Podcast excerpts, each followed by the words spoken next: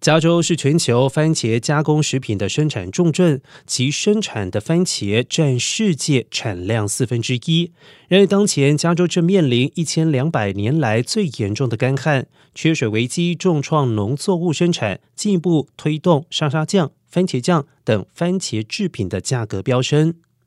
而本季番茄价格一吨一百零五元，已经创下新高。由于番茄制品难以替代，其需求并且会受到价格变化大的影响，对于消费者仍然是额外的成本。而根据调查，相关番茄酱料在七月时的价格，比起一年前涨了百分之十七，番茄酱则是涨了百分之二十三。